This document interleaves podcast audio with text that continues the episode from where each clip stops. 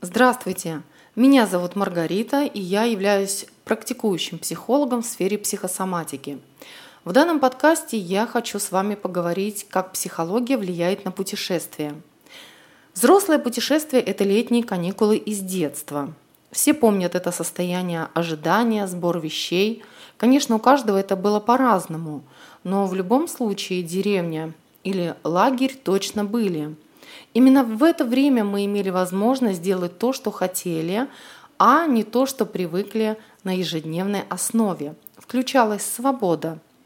В путешествии мы учимся да-да, мы учимся в путешествии, мы несем ответственность за себя и за ближнего. В туре мы знакомимся с новой культурой, ландшафтами, городами, людьми.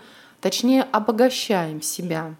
А если это чужая страна и вы не знаете языка, то тут вообще психологическая выдержка и проверка себя на прочность.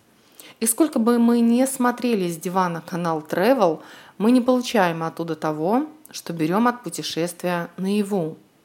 Отдых – это как эмоциональная встряска, которая приводит в тонус наш мозг и нервную систему. А какой гормональный всплеск от воды, воздуха – любая болячка уходит на второй план. И отдых является одним из самых сильных мотиваторов для человека. Вернувшись из одного путешествия, мы уже строим планы и думаем, как распределить бюджет для другого тура и другой страны. Заканчивая данный подкаст, хочу цитатой Марка Твена, что лучший способ выяснить, любите ли вы кого-то или ненавидите – Отправьтесь с этим человеком в путешествие, и пусть даже этот человек будете вы сами.